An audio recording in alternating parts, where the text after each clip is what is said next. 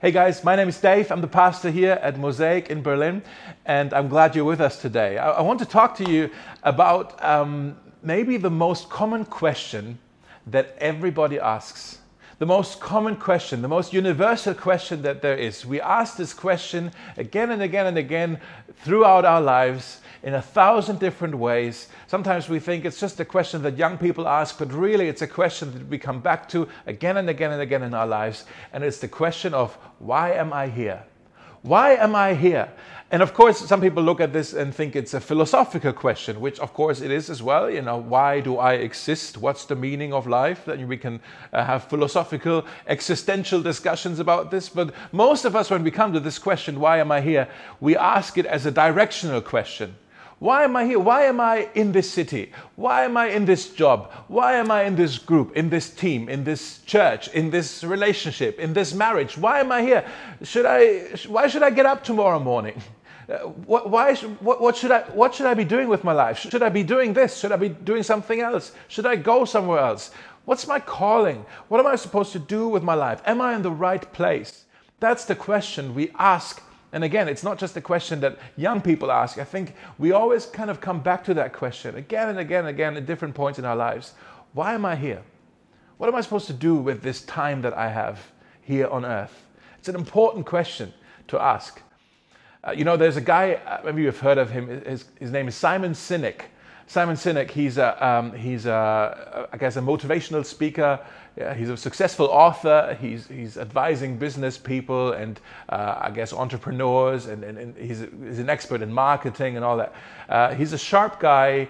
He uses clever words that are quite convicting. Some of it is probably a bit overrated, but other things that he says they're really helpful. Um, and he wrote a book that I found really helpful. It's, it's called Start with Why. Maybe you've heard of um, this book. It's a bestseller. Start with why. Uh, if you haven't heard of it, basically, the premise of his book is quite simple, actually, where he says everybody knows what they are doing. Fewer people can explain how they are doing it, but really the successful people are those who can explain the why, why they are doing things. Uh, they, they are passionate, they are convinced by the why. And Simon Sinek says that's where you have to start. Start with the why then you get to the how, and then you can determine the what. Okay, uh, it's it's helpful. I don't think he's wrong with this. Um, I want to suggest to you that the Apostle Paul, he also had a, a similar set of priorities, but he's asking he's asking different question. So Simon Sinek says, start with why, then you get to the how, and then you get to the what. I want to suggest to you today that the Apostle Paul, in this passage that we're just going to read in a moment from Philippians chapter 1, the Apostle Paul, he's asking, start with who, and then you get to the where, and then you get to the what.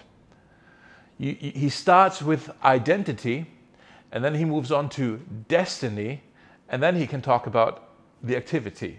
Okay, I'm going to show you this today. When I when I've kind of discovered this as I was studying this passage this week, I thought, man, this is really powerful. Somebody should write a book about this. this is this is an important principle in here that I haven't seen yet when I read this passage before. It's quite a known passage from the book of Philippians. There's a few quotes in there that I'm sure you've heard before. Um, we are in a series called uh, the secret of joy.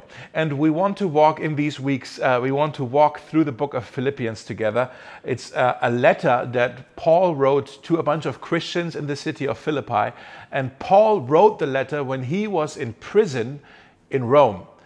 And in this passage today, we find that Paul gets quite personal. He invites us into some of the quite real questions that he is asking himself as he is in prison and possibly facing an execution. And so he's asking these questions. He obviously has time to think about some deep questions. And so let's now read this passage and then let's look at what we can learn from the Apostle Paul. Philippians 1 20 to 30. I eagerly expect and hope that I will in no way be ashamed but will have sufficient courage so that now, as always, Christ will be exalted in my being, whether by life or by death. For me, to live is Christ, and to die is gain.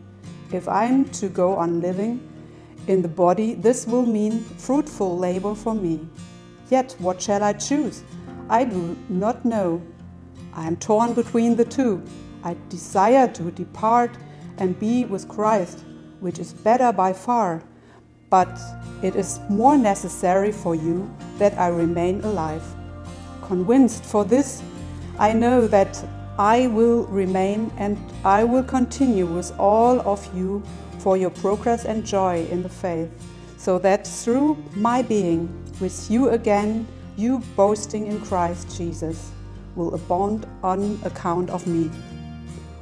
Whatever happens, conduct yourself in a manner worthy of the gospel of Christ, so that whether I come and see you or am absent, I may hear of you that you are standing firm in one spirit, with one mind, striving together side by side for the faith of the gospel, without being frightened in any way by those who oppose you. This is a sign to them that they will be destroyed, but that you will be saved, and that by God. For it has been granted to you on behalf of Christ not only to believe in him, but also to suffer for him, since you are going through the same struggle you saw I had and now hear that I still have. Guys, would you agree that life is very busy? life keeps us quite uh, occupied. It keeps us so busy that rarely do we have the time to actually stop and pause and think about this important question of why am I here?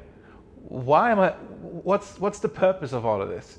You know, if if I were to tell you, um, meet me tonight at eight o'clock at Alexanderplatz, uh, you would say, why?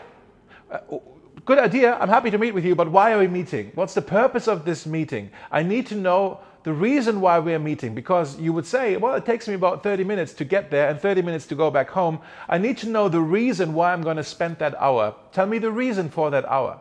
And that's fair enough.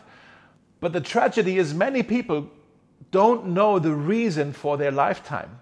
They don't know the meaning of their entire lives. And so it could be that uh, they are quite busy. It could be that they're quite productive, if you like that word better. Uh, it could be that they even have a five year plan of here are the things I want to do and accomplish in the next five years. And all of that's fine, uh, but it's all about the doing. Here's what I'm going to do. Here's what I'm going to do. Here's how I'm going to be busy. I think in this in this passage, what we see here is that Paul he shifts his focus beyond that. He does talk about uh, doing, there's a few things he, he's, he's talking about doing, but his focus, his, his mind is, is set on something beyond that. He's talking about identity before destiny and destiny before activity. Identity before destiny and destiny before activity, before the doing bit. He's saying, I know who I am. And because I know who I am, I know where I am going. And because of that, I know what I'm supposed to do with my life identity, destiny, activity. Uh, so often we make the mistake and we reverse the order. We think, well, what we do will determine where we're going to end up and uh, where we're going to go, and, and where we go will determine who we will become in that process, in that journey what we do will, will determine where we go, and where we go will determine uh, what we're going to become. You know, we say things like, oh, if I keep doing this, then maybe I can build my house or I can build my reputation, and then that will be my identity. Or we say things like, I love my job. I, I love my job. I found my destiny. This, this is now who I am. And that sounds good. And, and if that's you, I'm, I'm really happy for you that you found work that is fulfilling for you. But what happens if you lose your job? What happens if you lose the activity? What, what's going to happen then? I remember a few years ago, I, I met up with a guy, his name's Michael, uh, and uh, we have a mutual friend. We had coffee together. A mutual friend of ours, he said, Hey, Dave, you're into music. Um, my friend Michael is in town from America and he's a musician, and, and, maybe you guys want to meet up and have coffee and just talk about music. So I expected that I'm going to meet with this guy who's a musician and we're going to have a light conversation about music and genre and all of that stuff, you know? And uh, it turns out when we met up that this guy, Michael, he was walking through a major identity crisis in his life. Because what had happened was that he was part of uh, a music group, a band, and they were this close to actually have their major breakthrough. They had already lined up uh, arena tours with One Republic and with Pink, and they had already played on late night television and in America and all of that. They, they were this close to become the next big thing. And just kind of before the breakthrough happened, um, they had um, just a really unfortunate kind of uh, betrayal, let's call it that, a betrayal within the group, and a huge fight. And they decided to split up and go their different ways. And of course, uh, that was the end of, of that journey with this music group. Uh, and by the time I met with him, he said, oh, I'm working at a coffee shop now. I'm a, I'm, I'm, i make coffee for people now. But what happened with my career? He says, I, have lost who I am. He says, this, this is what, what made me. This, is, this, is, this, this band, this identified me. Now, who am I now without this? Who am I without this career that I had? And he said, I, I allowed my career to form my identity. Well, really, it should have been the other way around. Now, here's a guy who's actually processing this stuff in a healthy way. He's not the only person I had this conversation with. I remember talking to someone who, who was kind of, uh, you know, he was a startup guy. He had this company that he was he fell in love with this idea this idea that he had and and he, he knew it was going to work. But then at some point this investor called and he said i'm pulling out. I'm not investing any more money. And so this whole idea collapsed. And this guy said well who am i without this in my life? I, I was talking to a guy who used to be a, a former football player professional football player quite successful actually uh, and then he's saying well now that my career is over who am i this was my identity who am I without this? Or even people who, who retire from any kind of work. You know, they ask this question well, well, who am I now without my work? I allowed my activity to form my identity. It really should have been the other way around. Wow. If your identity is the result of activity, then your life becomes a burden. Your life becomes a rat race because you have to keep up the activity because once you drop it, you lose your entire identity. You have to keep it up. You have to keep running uh, because if you, if you don't do that, everything falls apart and you realize everything is so uncertain. Paul, here in this passage, he is sitting in prison, waiting for his trial, assuming that he will be executed. His future is so uncertain, but yet he talks, uh, talks with, with a certainty, with a confidence here that is really astonishing. In verse 20, it just starts out this way. It says, I eagerly expect and hope. I eagerly expect and hope. The word here, expect, in the Greek literally means with kind of an uplifted head and an outstretched neck. okay, like this. That's the posture. As if you're maybe, you know, you're, waiting for someone that you have uh, said you're going to meet up for a coffee uh, and the person hasn't arrived yet, but you just got a text message uh, of the person saying, Hey, I just got off the train, uh, I'll be there in two minutes. And then you're sitting at your coffee shop with an outstretched neck and you're looking out, and okay, the person isn't here yet, but you are confident. You just got a confirmation via text message. The person is going to be here any minute now. And so you have an expectation. your head held high, outstretched neck. This is going to happen now. There's a certainty about this. And, and Paul, he has no doubt in his mind about what's going to happen with his life. He has no doubt. He is absolutely sure. He's certain. He has an expectation. He has a confidence, which is astonishing because he finds himself in the midst of a very uncertain situation. How can Paul be so confident and so certain in the midst of a very uncertain situation? Well, I think it's because he knew his identity, he knew his destiny, and therefore he also knew his activity. He knew who he was, he knew where he was going to go, and he knew what he was supposed to do. Um, let's look at these together today. The first one is identity. That's the question of who am I? Identity. Most of us would describe who we are through our relationships. You know, I would say, I am a son. I am a father. I am a husband. I am, my wife's going to kill me that I said husband third, not first. Let me start again. I am a husband. I am a son. I am a father. I am a brother. I am a pastor. I am a teammate. I am a colleague. Uh, I am a neighbor. You see what I'm saying, though? We, we, we define ourselves or we describe who we are through the eyes of our relationships, who, who we are, how we relate to other people. The problem is just like with my friend Michael, who lost his career, we can also lose our relationships like this. We can lose any of our relationships. And that's why, you know, people who go through uh, maybe a divorce, or people who lose a loved one, or people who move from one city to another and they leave their friends behind. That's the, the moments where we ask this question well, who am I now? Without this relationship. They go through an identi- identity crisis, you know, or people who maybe grew up in very dysfunctional families. They often have a struggle to find their own identity. What Paul is saying here, I think he's saying, my identity comes from a relationship that cannot be taken away from me. What is he saying? He says, I eagerly expect and hope that Christ will be exalted in my being, whether by life or by death. For to me, to live is Christ. Paul is saying, Jesus is everything to me. He is my life.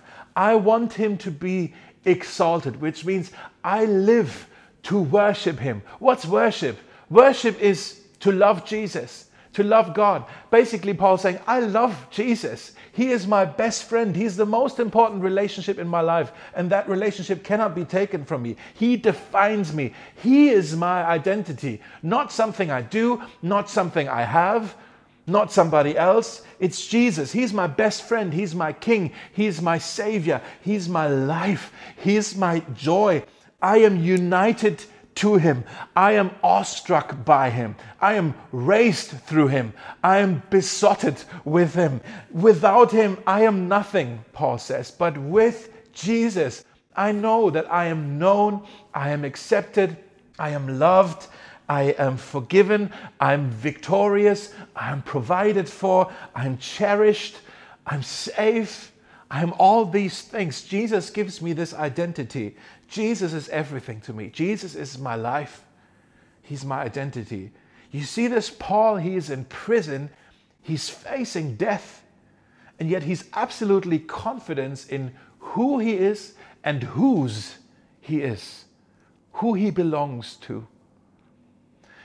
The thing is, as long as you center your identity on something or someone that you can lose, something or someone that can be taken away from you, then your identity will never be fully certain. You will go through life with an insecurity about yourself, uh, and everything is fragile. Everything doesn't make fully sense if identity is your other people or your network or uh, you know maybe your career your work your talents your skills your health your income your money your reputation all of these things if you think about it you have them now but you can lose them overnight and they could be gone tomorrow. If that those things are your identity you have a, a fragile identity. None of these things are guaranteed. Paul, he, he writes in another letter in the book of Romans, he, he writes about why he is so, uh, so confident, uh, so certain that, the, that Jesus cannot be taken away from him. He says, I am convinced, here's that word again, he's sure.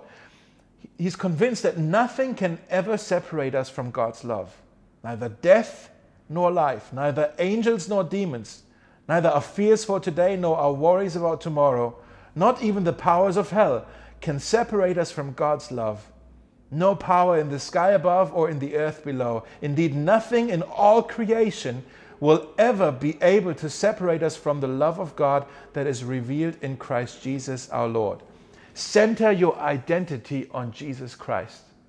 Do that because nothing can separate you from Him. That's what Paul did. He's in prison, he's already lost everything. He was about to lose his life. It's all gone, everything that he has. And yet he wasn't shaken. He says, For me to live is Christ. For me, to live is Christ. And once you're certain about that, once you know your identity, then you can go to the second question, which is the question of destiny. That's where am I going? Where am I going? Paul is saying, I know my identity, I know who I am, and that determines my destiny. My, my, who I am will determine where I'm going to go. He says, For me to live is Christ, and then he says, and to die is gain. Now, now, we don't like to talk about death because it's quite an uncomfortable conversation. It's an uncomfortable subject. Maybe you had um, the chance to walk with people who knew the end was near for them. Maybe it's a privilege, really, to walk with people who um, maybe then the last weeks, maybe even days, maybe even moments, and you could walk with them. You know, in many ways, Paul is in a situation like this. He's quite aware that he might die. But he's not saying, well, if I die, that, that means I've lost. No, he's not saying this. He's saying, if I die, I gain.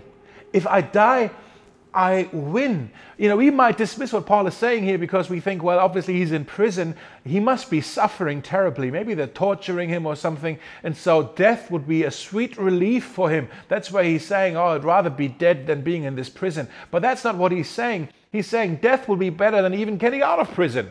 Death will be better than even surviving all of this. Not, he's, he's not saying death is better than the worst of life. He's saying death is better than even the best of life. Why does he say this? Well, because his destiny, where he was going, even after his life here on earth would come to an end, his destiny is tied to his identity, his identity in Jesus. He says in verse 23, he says, I desire to depart and then be with Jesus. That's it. That's the destiny, to be with Jesus.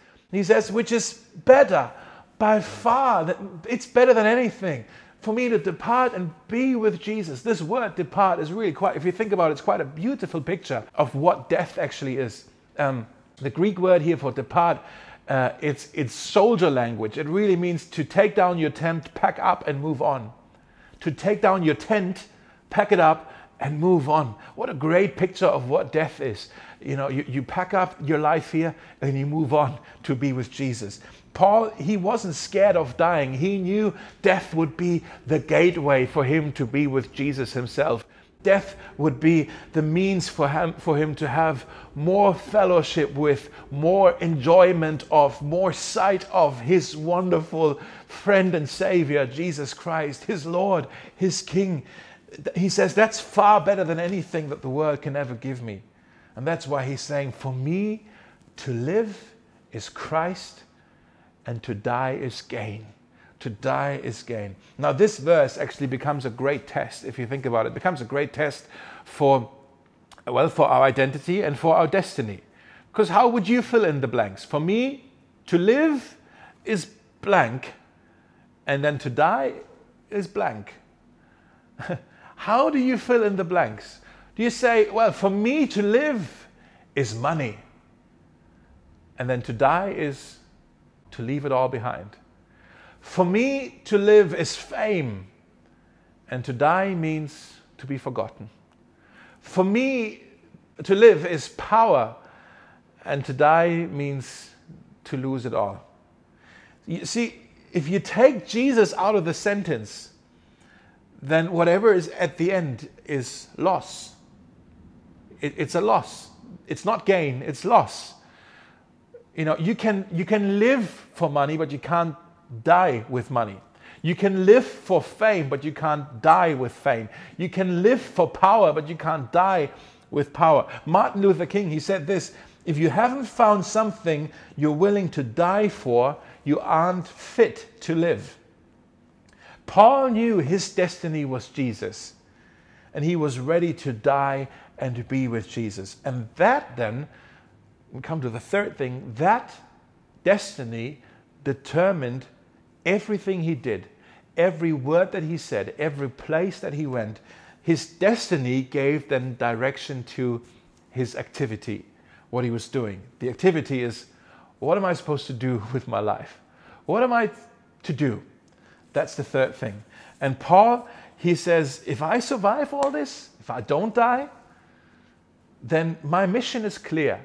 I, I know what I'm supposed to do. I know why I'm still around then.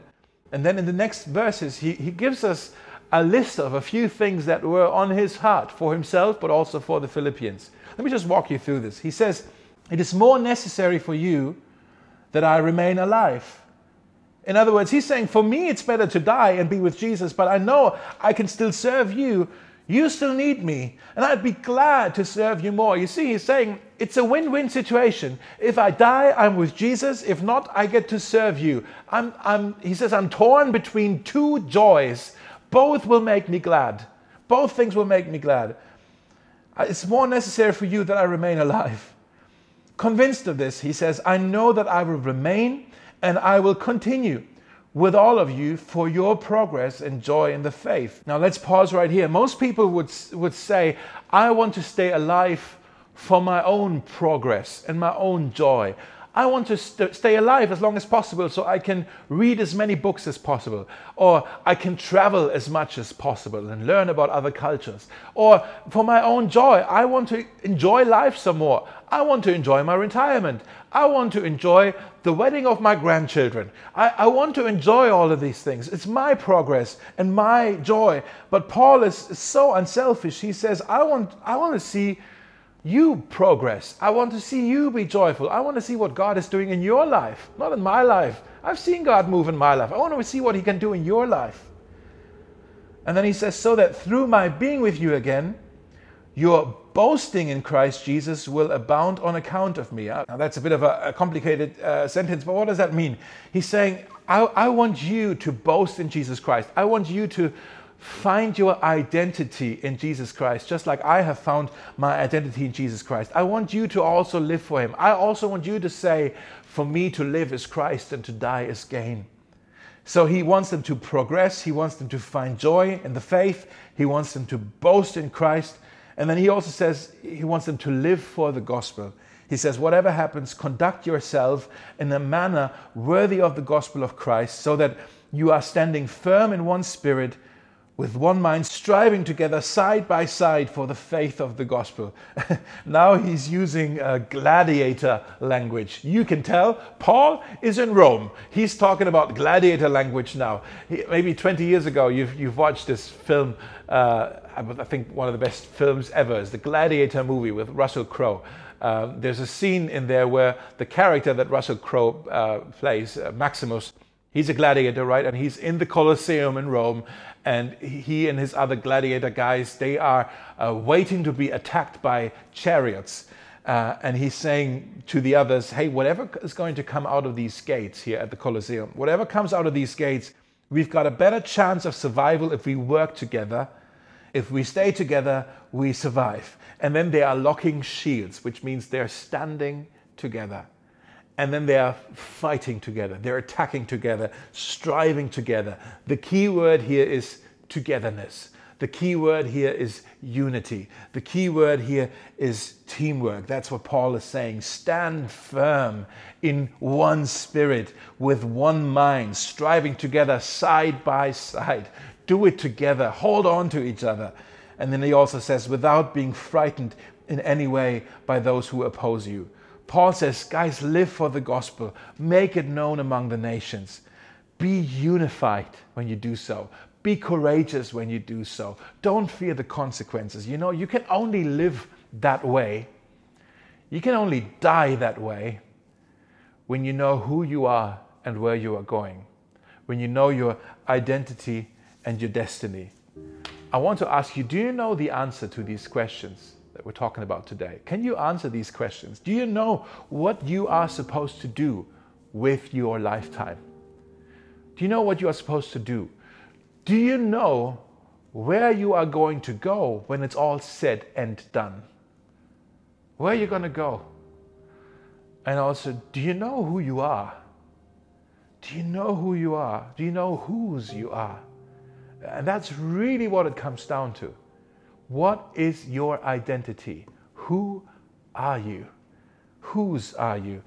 Have you centered your identity on something that lasts?